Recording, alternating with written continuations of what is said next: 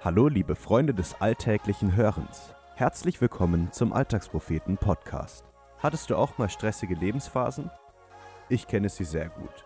Joschka erzählt heute davon, wie sein Körper ihn manchmal dazu zwingt, eine Auszeit zu nehmen. Viel Spaß!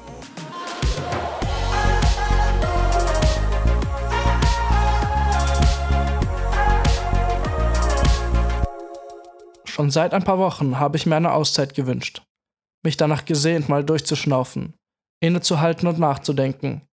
Ich mag es nicht, wenn Leute über ihr stressiges Leben jammern.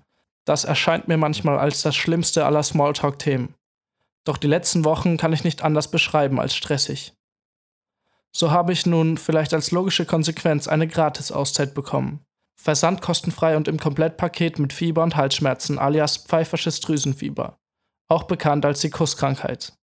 An sich keine schlimme Krankheit, man kann sie nur nicht wirklich behandeln und muss sich unter Umständen mehrere Wochen schonen.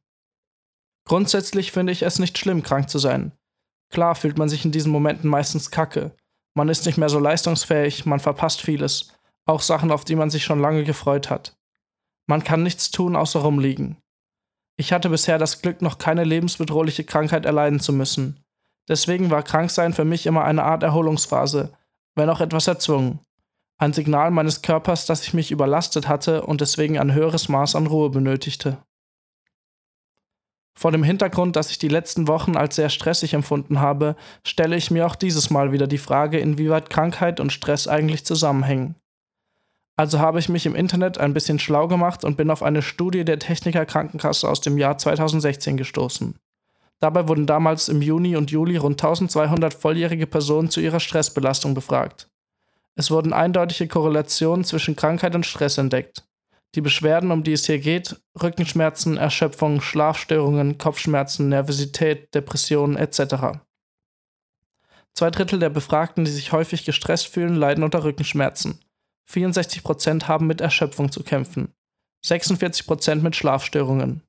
Es ist also ein großes Thema, das uns durch die ganze Gesellschaft betrifft. Die Studie habe ich oben verlinkt. Es lohnt sich sehr, dort mal reinzuschauen. Wenn man auf den Link klickt, öffnet sich direkt das PDF-Dokument. Auch wenn Stress bei meiner Krankheit nicht der direkte Auslöser war, da es sich ja um einen Virus handelt, kann er doch einen Einfluss auf mein Immunsystem gehabt haben.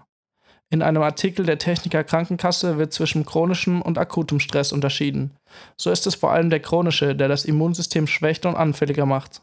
In meinem Beitrag von Schwachheit und Stärke habe ich mir bereits Gedanken über den Umgang mit Krankheit, in diesem Fall Migräne, gemacht. Dazu stehe ich und möchte diese Einstellung auch weiterhin beibehalten. Doch bleiben am Ende dieses Beitrags wieder ein paar Fragen offen. Sollte man überhaupt versuchen, wenn es nicht sowieso unmöglich ist, ganz ohne Krankheit zu leben? Oder gehört diese Erfahrung zum Leben dazu und lässt sich nicht vermeiden? Und steckt nicht vielleicht doch ein höherer Sinn dahinter? Fragen über Fragen.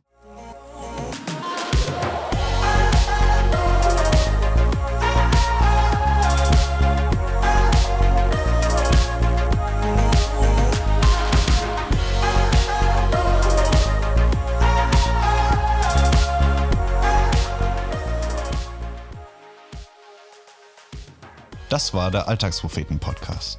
Wenn dir diese Folge gefallen hat, freuen wir uns, wenn du sie weiterempfehlst oder uns ein Feedback dalässt. Wenn du unsere Texte nicht nur mit deinen Ohren, sondern auch mit deinen Augen erleben möchtest, schau bei uns auf alltagspropheten.de vorbei und folge uns auf Facebook, Twitter, Instagram und WhatsApp, um keinen Beitrag mehr zu verpassen. Bis dahin, mach's gut und viel Spaß beim alltäglichen Hören und Lesen.